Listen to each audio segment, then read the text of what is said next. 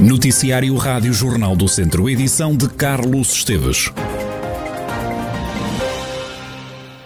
Uma mulher de 43 anos esfaqueou ontem no centro de Viseu um homem com 46, espetou-lhe uma faca nas costas. O crime ocorreu por volta do meio-dia e meia hora, junto a um parque de estacionamento na Avenida António José de Almeida. O comandante da esquadra de Viseu da PSP, o subcomissário Luís Santos, explica o que aconteceu a Polícia de Segurança Pública foi chamada a uma ocorrência uh, de um esfaqueamento e a notícia que tivemos é que teria sido uma uh, cidadã que terá esfaqueado uh, um cidadão. chegámos ao local, confirmou-se a situação, também com a ajuda de populares, conseguimos fazer a recolha da prova da própria faca. Contámos com o apoio, portanto, da investigação criminal e das equipas um, que fazem esse serviço no, no Comando Central de Viseu e os polícias da esquadra sede procederam então à detenção da senhora. o, o, cidadão esfaqueado foi conduzido à unidade hospitalar, onde entrou e, de acordo com o que nos foi dito, o esfaqueamento que ocorreu nas costas terá perfurado um pulmão. Portanto, o estado dele seria grave. Não são ainda claros os motivos da agressão. Sobre uh, a relação existente entre ambos e um, o que levou uh, ao esfaqueamento, não podemos adiantar uh, grandes pormenores, até porque as versões apresentadas de um e outro não, não são versões uh, que, portanto, são, são contraditórias. e, portanto, nestas, nestas situações, o melhor é não adiantarmos nada. O que parece é que terão tido ainda que, de forma fortuita, alguns encontros. No entanto, um, um e outro uh, abordam o assunto de forma diferente. A Polícia Judiciária já está a investigar esta tentativa de homicídio. A mulher de nacionalidade russa vai ser hoje presente a tribunal. A PSP de Viseu deteve ainda um homem de 51 anos no bairro de Paradinha, sob quem pendia um mandato de detenção. Também durante a manhã, numa operação que foi planeada e que foi, e contámos, portanto, foram os polícias da esquadra sede que se deslocaram uh, a um bairro para, uh, na tentativa de interceptarmos um indivíduo que nós sabíamos que sobre ele pendia um mandado de condução de prisão para cumprimento de pena um, de três anos. Contámos com o apoio das equipas de investigação criminal e também da esquadra de trânsito e uh, foi uh, uma operação que decorreu com sucesso, uma vez que fomos de forma uh, discreta e sem alaridos conseguimos ir buscar, portanto, o cidadão e o cidadão foi conduzido para a esquadra e foi conduzido ao estabelecimento prisional da Guarda para cumprimento da pena que tinha pendente de três anos de prisão. Falamos de vários crimes, eh, entre os quais tráfico de droga. O subcomissário Luís Santos, comandante da esquadra de Viseu da PSP. Há centenas de doentes na região à espera de atestados médicos multiusos. Muitos desses doentes têm cancro. A notícia é avançada na edição de hoje do Correio da Manhã, que diz que em todo o país serão milhares as pessoas com incapacidade em desespero pelo documento. A Administração Regional de Saúde do Centro diz que as juntas médicas de avaliação de saúde pública foram suspensas por causa da pandemia. O serviço foi já retomado, mas ainda não funciona com o ritmo de antes. A ARS Centro salienta que tem tentado, com os agrupamentos de centros de saúde, criar mais juntas médicas. No ACES de Alanfões, por exemplo, foi criada 11 de setembro uma nova junta médica para responder o mais rapidamente possível aos cidadãos que têm requerido avaliação do grau de incapacidade. Há mais uma pessoa internada nos cuidados intensivos do Centro Hospitalar Tondela Viseu com Covid-19. São agora dois os doentes hospitalizados em UCI. No total estão internados no Centro Hospitalar 31 pessoas. Nas últimas horas registaram-se quatro admissões e três pessoas tiveram alta.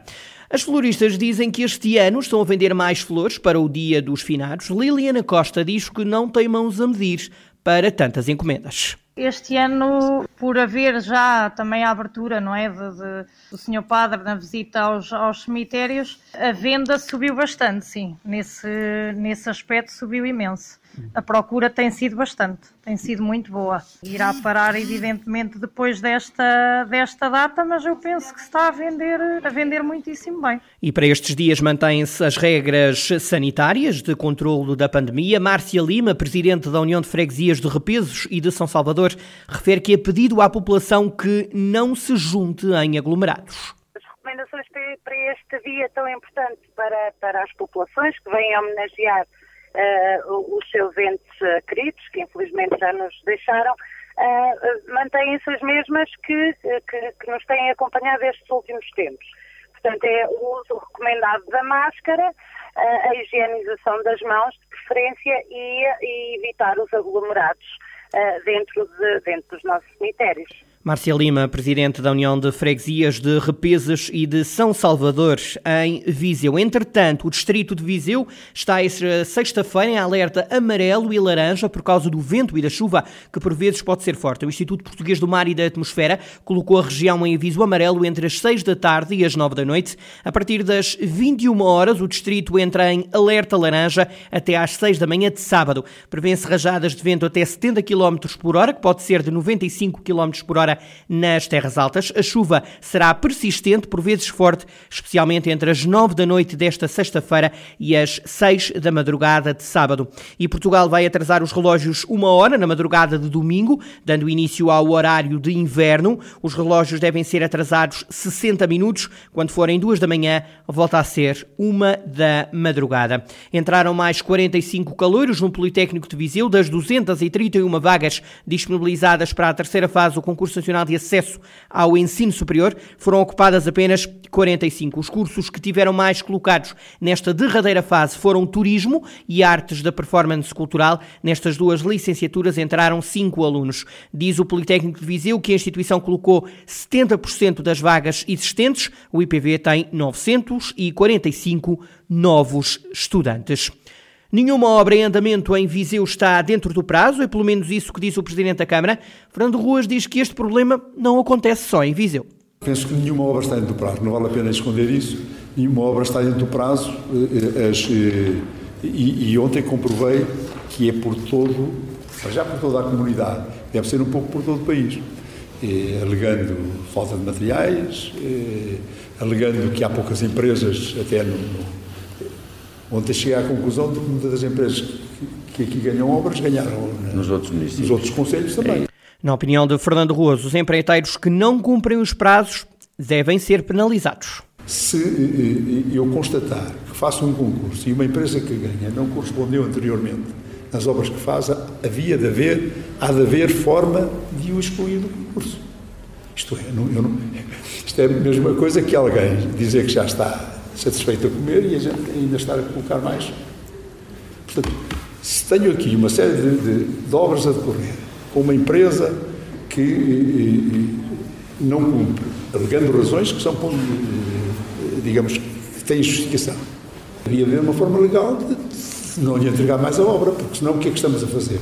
Estamos a, a, a, a iniciar obras dando aos, aos cidadãos um prazo isto vai acabar em meio ano e depois sabemos que não. Fernando Ruas reclama ainda uma resposta nacional ao atraso nas obras públicas. Faço conta e, e até pensei que tinha tido este tratamento, mas eu não sei, não quero ser injusto.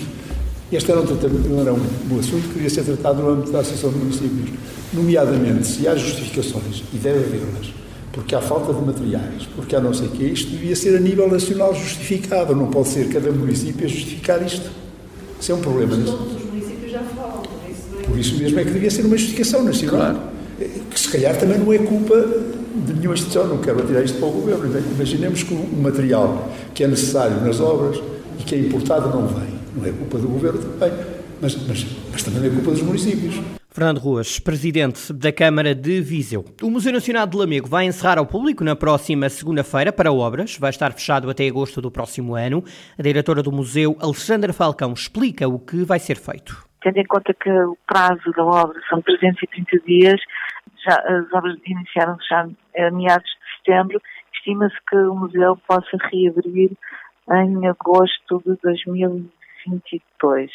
Nesta obra está em causa uma melhoria das acessibilidade física e comunicacional do museu, garante substancialmente as acessibilidades que uma reabilitação que compreende uh, o arranjo, a reabilitação de toda a cobertura do edifício e telhado, recuperação de toda a taxaria exterior e a instalação de um elevador. Alexandra Falcão garante que o museu vai ficar mais acessível a todos os cidadãos. O espaço vai encerrar para obras esta segunda-feira, reabre no verão do próximo ano. O antigo secretário de Estado do PS prevê a realização de novas eleições legislativas já em janeiro.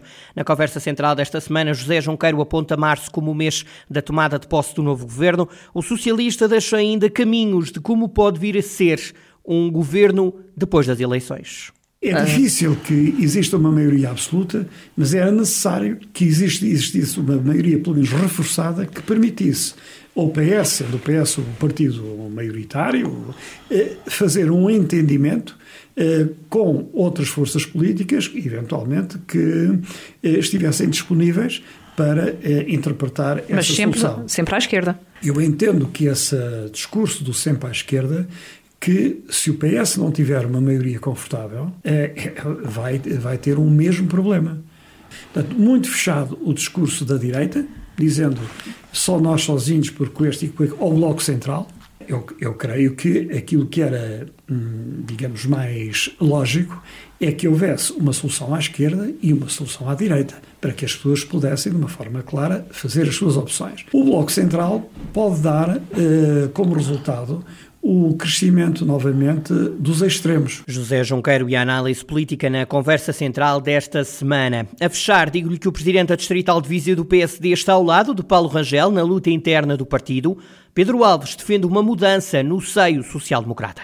Sobretudo, eh, é uma avaliação que faço da necessidade de o partido ter que eh, mudar de estratégia e de posicionamento relativamente àquilo que foram eh, as lideranças do Dr. Rui Rio Aqui não há nenhuma questão de natureza pessoal, é uma questão política eh, e penso que o PSD tem que rapidamente eh, mudar de vida, desde logo internamente eh, alguém que tenha a capacidade de unir o partido, de procurar a mobilização dos militantes, dos autarcas e com essa capacidade de mobilização interna transportar também para a sociedade civil a capacidade de os mobilizar, criando aqui um projeto político alternativo àquilo que tem sido uh, uh, o projeto do Partido Socialista e das esquerdas radicais. Pedro Alves destaca ainda as qualidades pessoais e a experiência no Parlamento Português e Europeu de Paulo Rangel, que diz é o rosto da alternativa em Portugal.